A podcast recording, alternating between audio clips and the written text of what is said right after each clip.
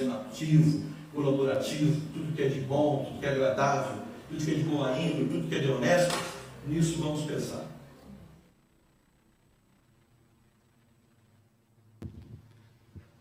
Boa noite para todos, os irmãos que estão na galeria, aqui na nave. Deus abençoe a sua vida e você que está em casa também, assistindo, participando desse culto. Deus abençoe a sua vida, Deus abençoe a sua família. Ah, graças a Deus pela diretoria da igreja, louvo a Deus pela vida dos irmãos que trabalham e trabalhamos de fato para que o nome de Jesus sempre seja glorificado. Eu quero apresentar nesta noite mais duas crianças. Essa igreja cresce, cresce muito.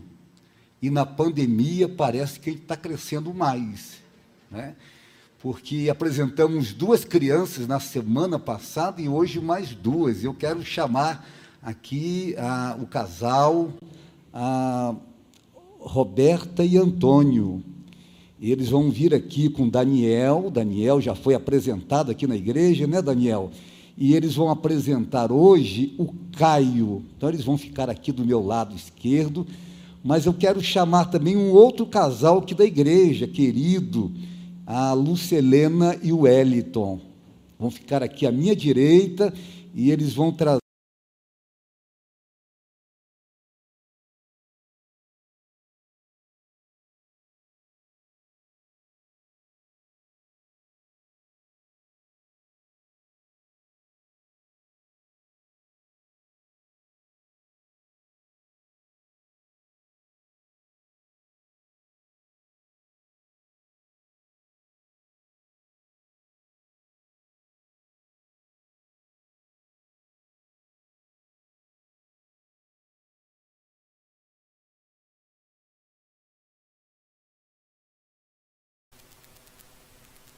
E que Deus se agrada é quando os pais vivem juntos e cuidam do casamento, cuidam do relacionamento. Vocês têm grandes responsabilidades, vocês dois, da mesma forma que ah, o Antônio e a Roberta, vocês têm grandes responsabilidades. E eu quero orar por esses dois meninos que são apresentados aqui nesta noite em nome de Jesus. Vamos orar? Nosso Deus, nós temos a alegria de apresentar.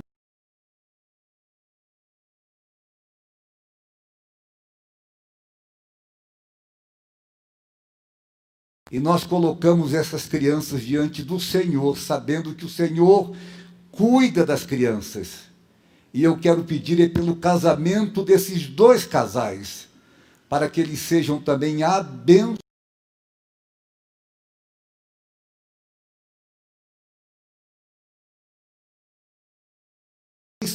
casais são crentes em Jesus.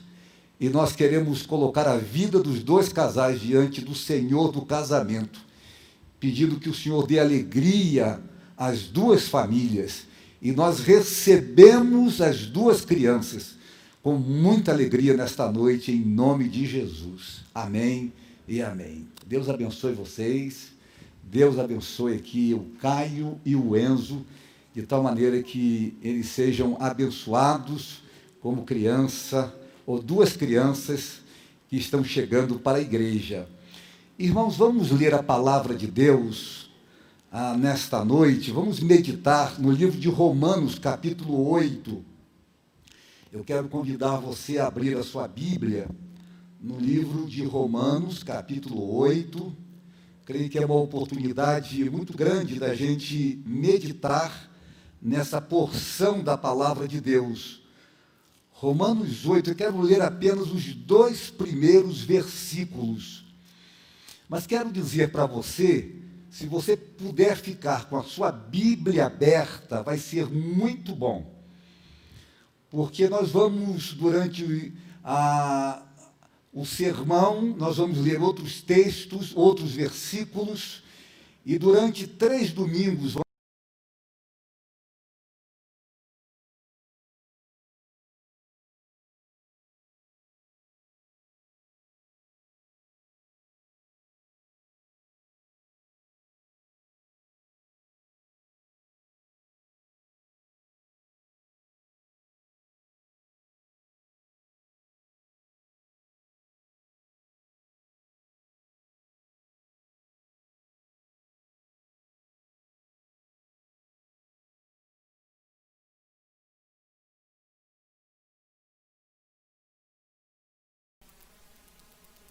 libertou da lei do pecado e da morte. Apenas esses dois versículos. Eu quero falar sobre viva com mais segurança. E eu vou hoje colocar a primeira mensagem. Viva com mais segurança. Guarde esse tema. Viver com mais segurança. Nós precisamos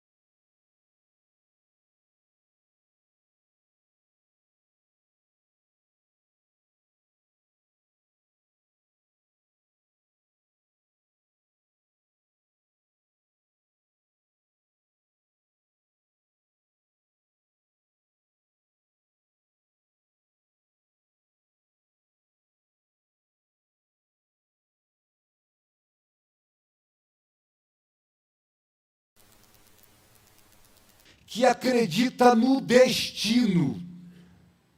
Uma pessoa que acredita que os acontecimentos da vida são estabelecidos antecipadamente.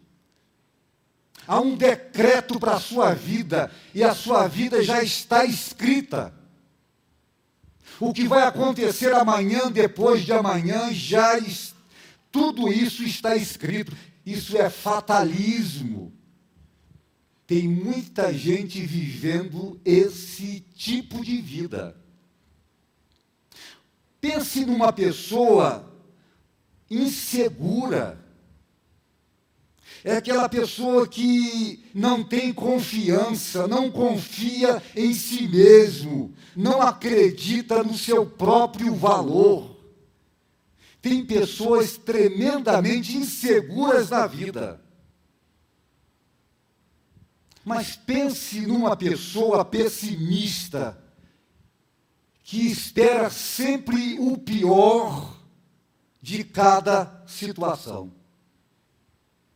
Todas as vezes que você vai enfrentar uma situação, você pensa sempre no pior e você vive aquele momento dificílimo porque você espera que algo de ruim vai acontecer na sua vida. Não por acaso, nós estamos trazendo então uma série sobre viva com mais segurança. Eu quero que você que está aqui nesta noite, você na galeria, aqui na nave, você que está em casa, eu quero que você aprenda isso, viva com mais segurança.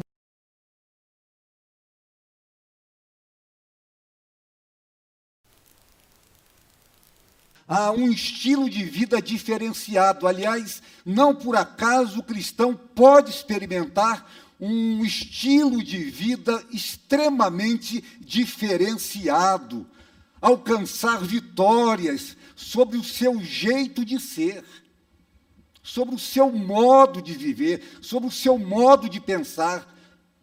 O cristão pode alcançar vitórias, você pode viver com muito mais segurança. Por isso que nesta noite eu gostaria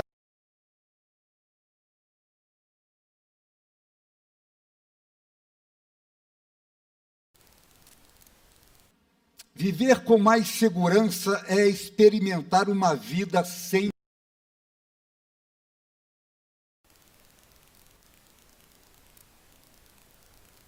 é experimentar uma vida sem condenação. O primeiro versículo que lemos diz assim: Portanto, agora não há condenação para os que estão em Cristo Jesus. Eu gosto desse versículo, porque aqui se define com muita clareza, com muita exatidão, a identidade de um cristão. Pense comigo aqui. Eu vejo aqui a identidade de um cristão. Ele, ele é um condenado. Ele é um condenado que se tornou um não condenado. Quando alguém perguntar quem é você, quem é você como cristão, você pode dizer: Eu fui um condenado, mas hoje eu sou um não condenado. Afinal, o que Paulo está dizendo aqui é que não há nenhuma condenação para os que estão em Cristo Jesus. O grande segredo, irmãos, o grande segredo para uma pessoa não sentir-se condenada em Cristo é exatamente estar em Cristo. É você estar em Cristo Jesus e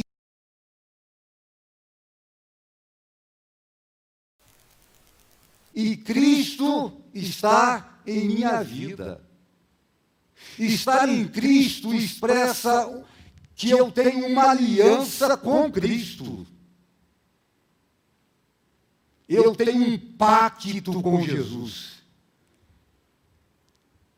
Estar em Cristo expressa exatamente isso, mas mais do que isso, eu acredito eu acredito firmemente em Jesus como Filho de Deus, que entrou na história. Eu acredito que o Filho de Deus, Jesus, entrou no tempo e ele viveu aqui entre nós, como pessoa humana. E ele morreu na cruz pelos meus pecados. Mas eu acredito que ele ressurgiu dentre os mortos e eu acredito ainda que Ele intercede por nós diante do Pai. Você acredita nisso? Você acredita que quando você tem uma luta, um problema, um drama, você acreditam nisso? Levante a mão. Graças a Deus. Irmãos, isso é maravilhoso. Mas é isso que a palavra de Deus nos diz. É bem verdade que eu ainda sou pecador. É verdade mesmo. E sujeito a pecar.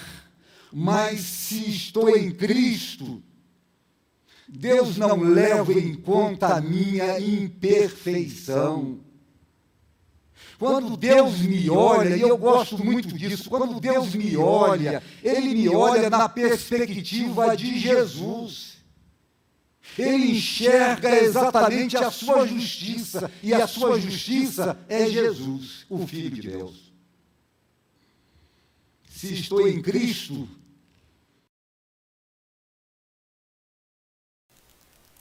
sonhos. E eu gosto quando Paulo diz que ele cancelou a escrita de dívida contra mim. Havia uma dívida impagável. Mas quando Jesus foi ao Calvário, essa dívida foi paga. Ele a removeu, removeu essa dívida e ele a pregou na cruz do Calvário. E como resultado disso, a minha relação com Deus foi restaurada. E eu diria mais do que isso, a minha eternidade foi garantida. Irmãos, eu não estou debaixo de condenação. Isso é maravilhoso. E quando eu acredito nisso, eu posso viver com mais segurança na minha vida. Se estou em Cristo, não estou debaixo de condenação. E há um fato, há um fato incontestável há um fato incontestável. nós não estamos em guerra com Deus, nem Deus está em guerra comigo. Tudo isso por causa de Jesus. É por isso que Romanos 8, o texto que eu li, versículo 6, vai dizer: a mentalidade da carne é morte. Quem vive nesse projeto carne, onde o eu está no centro da vida, essa mentalidade é de morte. Mas diz o texto de Romanos 8, 6, que a mentalidade do Espírito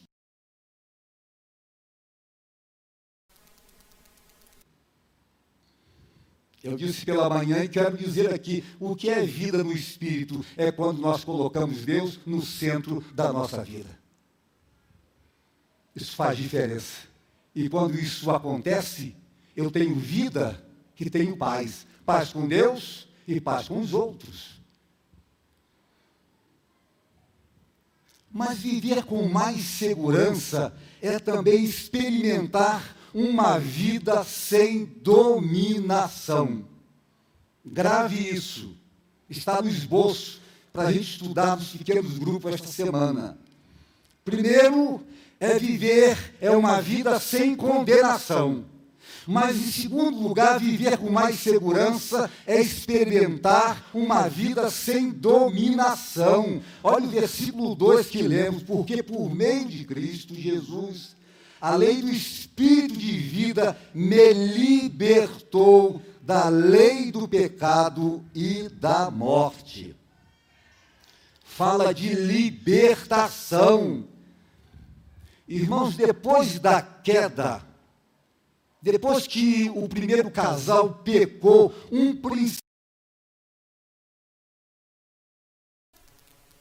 E esse princípio está aqui nesse versículo, a lei do pecado e da morte. Passamos a viver debaixo do tacão do pecado e mortos em nossos pecados depois que o homem pecou, e por solidariedade, nós também, sem Cristo, vivemos esta realidade. E nessa altura surgem algumas perguntas. E eu quero que você comece a, a refletir sobre essas perguntas. Qual é o papel da lei? Qual é o papel da lei? Eu posso dizer que a lei veio para mostrar de forma muito clara, muito palpável, os nossos pecados. E ainda dizer para a gente, dizer para nós aqui, que o resultado do pecado é morte eterna. Ou seja, é um existir eternamente sem Deus. Isso é uma notícia horrível. Mas a lei vem exatamente para dizer: você é pecador, e como pecador você está condenado e condenado à morte eterna. É bom dizer que a lei não foi dada para libertar ninguém do pecado. Ela não tem esse poder libertador. Posso fazer uma outra pergunta que acho que vale a pena a gente perguntar: quem são os agentes que escravizam e dominam o ser humano?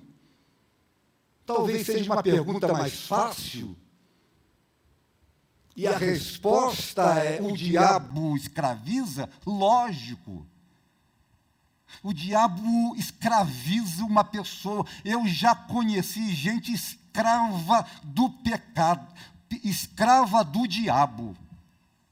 E eu posso dizer que é um horror viver debaixo do tacão do diabo. Mas o mundo também escraviza, porque o mundo é atraente, os valores do mundo atraem muitas pessoas. E com seu poder de atração, ele tem poder também para escravizar. Posso dizer que o eu escraviza. O nosso eu muitas vezes sobressai muito mais do que o Espírito Santo de Deus, e quando acontece isso, quando ele está no centro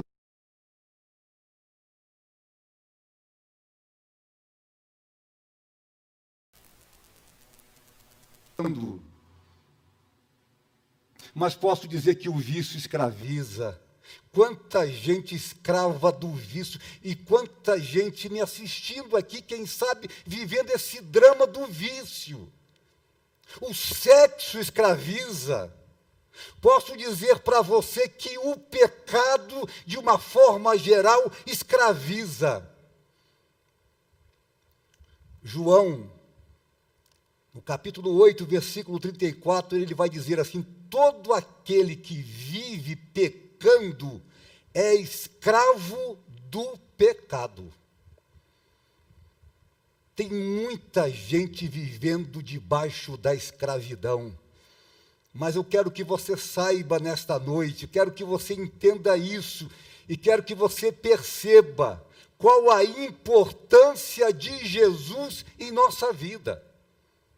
A lei, na verdade, tem o seu papel, mas ela não é libertadora. Nós temos agentes de escravidão. Mas a pergunta é: é o que Jesus representa para nós, para a nossa vida. Se há muitos agentes que escravizam, e há muitos outros que escravizam, apenas Cristo é capaz de nos libertar, de promover essa libertação. Se tem alguém que pode libertar o homem do vício, do pecado, o homem das garras do mundo, das, das garras do diabo e até do seu eu, é Jesus. Ele tem poder para isso. E é interessante porque os sacrifícios de animais que estavam na lei apontavam exatamente para o sacrifício de Jesus. E eles tinham que ser repetidos anualmente não eram perfeitos e por isso eram repetidos, mas o sacrifício de Jesus. Irmãos, isso é tão bonito. Isso, na verdade, é o Evangelho de Jesus. O, o sacrifício de Jesus satisfez a justiça eterna. Aquele sacrifício perfeito de Jesus que foi ao Calvário, ele satisfez a justiça de Deus. E nós não estamos mais debaixo de condenação. Quem está em Cristo não está debaixo de condenação. Você pode imaginar isso tudo foi pago. Tudo foi pago e foi pago ah, exatamente no Cordeiro, e por causa disso o Espírito Santo vem morar dentro da gente. Sabe por que, que você tem o Espírito Santo de Deus? Que é um presente de Deus, que incomoda a sua vida e que trabalha dentro de você Sabe por que, que você ganhou o Espírito Santo de Deus? Porque Jesus morreu na cruz. Ele foi o cordeiro perfeito de Deus, o sacrifício perfeito de Deus. Eu estou dizendo.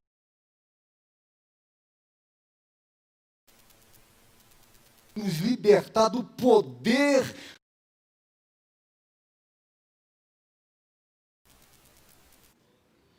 Deixe-me dizer algo a você nesta noite que gostaria que você guardasse no seu coração. Servir a Jesus é completamente diferente de servir ao pecado.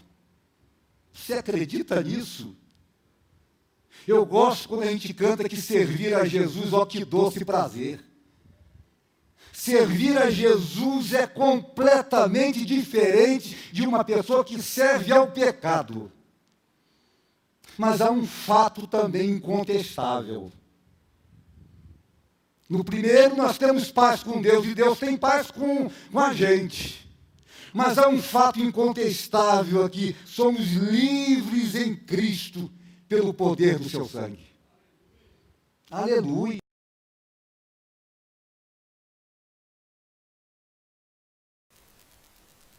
Somos livres pelo poder do seu sangue. Eu gosto quando no livro de Romanos 8, Olha o que Paulo diz assim: pois vocês não receberam um espírito que os escravize para novamente temerem, mas receberam o espírito que os adota como filhos. Você é filho de Deus. Isso é libertação. A gente podia dar glórias a Deus aqui, porque isso é uma verdade, é um fato incontestável. Tudo isso, irmãos, por causa do sangue de Jesus que foi derramado no Calvário. Eu gosto quando Paulo diz na sua segunda, na sua primeira carta, ah, de é, escrevendo a igreja ah, de Corinto, no capítulo 7, versículo 23, ele vai dizer algo maravilhoso: vocês foram comprados por alto preço. Preço não foi barato, não. Vocês foram comprados por alto preço. Não se tornem escravos de homens. Posso dizer para você aqui, meu irmão, minha irmã, você que me assiste em casa, olha, você foi comprado por um alto preço. Não se torne escravo de nenhuma pessoa, de nenhuma coisa, de nenhuma droga. Não seja escravo. Deus o libertou. E libertou com seu poder e pelo sangue maravilhoso derramado no Calvário. Eu gosto quando João também vai dizer, portanto, se o Filho ah, os libertar, vocês de fato serão livres. Deus nos chamou para a liberdade. Mas gosto quando Pedro diz que não vamos usar a liberdade para fazer coisas erradas. Viver com mais segurança. É uma vida, atentem para isso, viver com mais segurança é experimentar uma vida sem condenação, grave isso. Depois, viver com mais segurança é experimentar uma vida sem dominação. Mas quero dar uma, um terceiro ponto para você: viver com mais segurança é experimentar uma vida sem desespero. Grave isso. Eu quero repetir isso. Viver com mais segurança é experimentar uma vida sem condenação. Viver com mais segurança é experimentar uma vida sem dominação. Eu sou livre. Mas viver com mais segurança é experimentar uma vida sem desespero. Olha o versículo 18. Olha o que Paulo vai dizer aqui: os nossos sofrimentos atuais não, não podem ser comparados com a glória que em nós será revelada. Eu vou repetir: os nossos sofrimentos atuais não podem ser comparados com a glória que em nós será revelada. Você sabe que o sofrimento é inerente.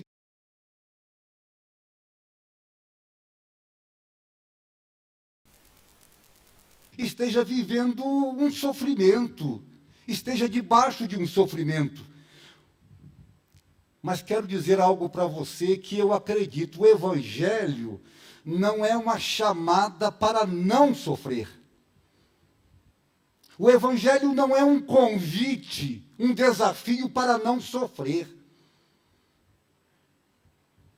Aliás, devo dizer que a nossa salvação foi debaixo de muito sofrimento. Talvez a gente não tenha muita ideia do que Jesus sofreu, mas a nossa salvação foi debaixo de muito sofrimento. E eu posso dizer de que foi um sofrimento doído, dramático, de morte, e morte doída demais. Quando eu penso no apóstolo Paulo, eu posso dizer para você que Paulo viveu momentos dificílimos na vida.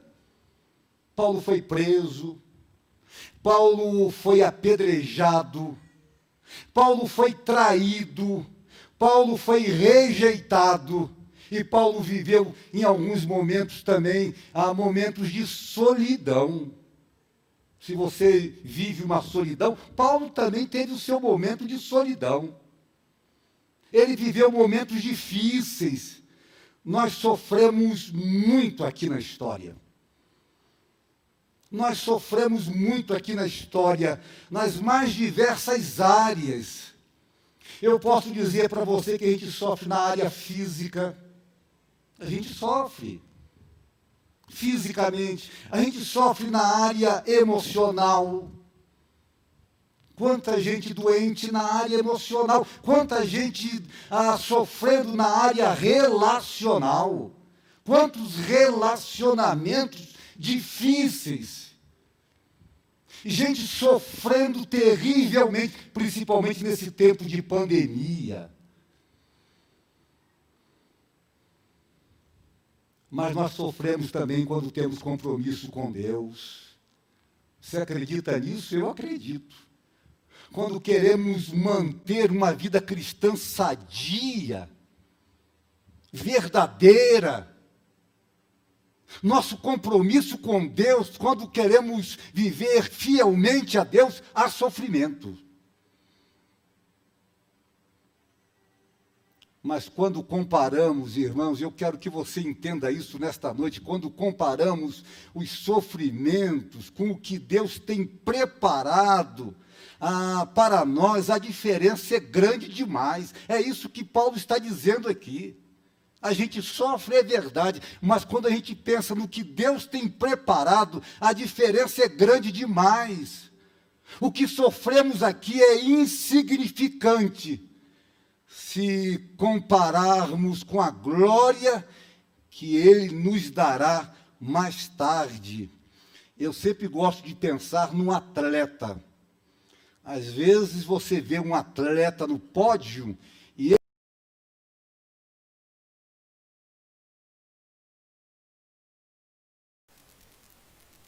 Mas quando você olha a sua vida e você olha o que ele fez, meses e meses atrás, você vai perceber que ele treinou seu corpo e trabalhou seu corpo exaustivamente. E ele trabalhou seu corpo de forma muito forte. Ele vence e sobe no pódio. E você percebe que o êxtase desse momento, a alegria, compensa todo o seu esforço que ele dispensou meses e meses. Se você entrevistar um atleta no pódio, ele vai dizer: valeu a pena. Vai chegar o dia em que nós vamos dizer assim: valeu a pena. Percebe, irmãos? Vai chegar aquele dia em que você vai dizer, vai dizer assim: valeu a pena seguir a Jesus. Você vai dizer assim: valeu a pena ser fiel a Deus. Valeu a pena abrir o meu coração para Jesus. Valeu a pena estar em Cristo e Cristo na minha vida. Há um fato incontestável também aqui. E sabe qual é o fato incontestável, irmãos? É que as lutas são grandes. É possível aqui, eu vejo pessoas que estão enfrentando lutas, certamente. As lutas chegam para a gente. Mas eu quero dizer e afirmar isso, mas vale a pena servir a Jesus. Vale a pena servir a Jesus. Eu gosto quando o apóstolo diz no versículo 26, da mesma forma o Espírito nos ajuda em nossa fraqueza, pois não sabemos como orar, mas o próprio Espírito intercede por nós com gemidos inexprimíveis. Sabe o que eu estou dizendo para você?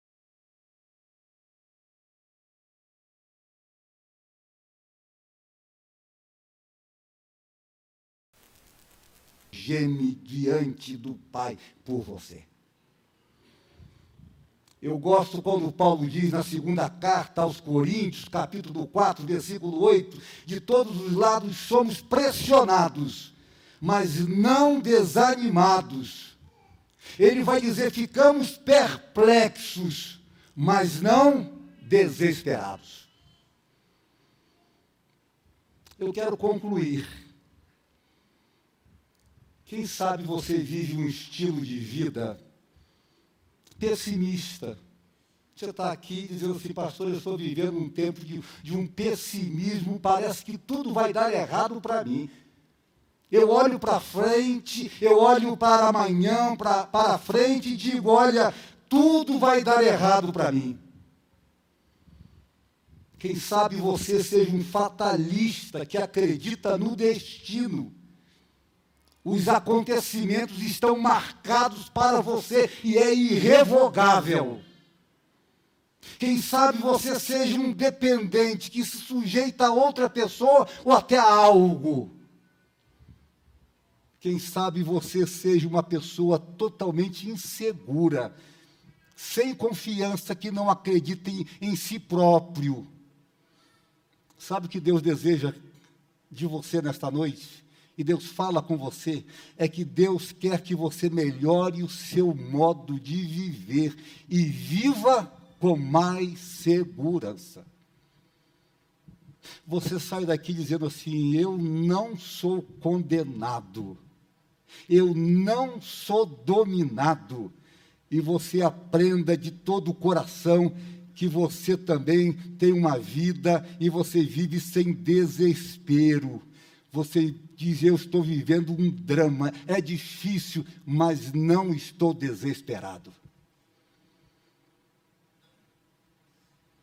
Creia que tudo começa. Pastor, quando é que começa ah, essa vida com mais segurança? Eu vou dizer para você que a vida começa quando você está em Cristo e Cristo está em você. É por isso que nesta noite eu quero dizer para você e quero lembrar a você um versículo tão conhecido. Portanto, se alguém está em Cristo, nova criatura é. As coisas velhas já passaram e eis que tudo se fez novo.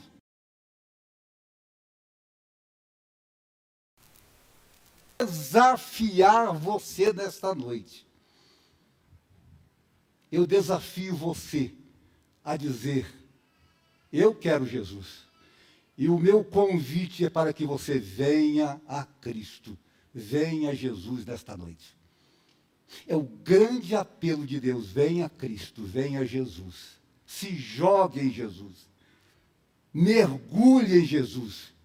De tal maneira que você esteja em Cristo e Cristo em você. Este é o grande segredo para você viver com mais segurança. Eu quero orar com você nesta noite. Nós vamos orar. Eu quero orar pela sua vida. Nós temos vários irmãos que carecem de orações. Eu quero orar pela Elmira, nossa irmã, ela perdeu seu esposo, o CJ, que era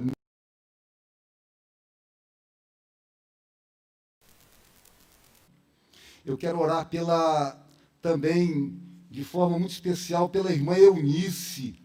Ela também carece das nossas orações. Quero orar pela irmã Nairdes, que é sogra do pastor Eloir. Quero orar por dona Dorcas, que é minha sogra. Quero orar pelo sobrinho da Simone. Simone está na galeria. Quero orar pelo seu sobrinho e pelo seu irmão, Simone.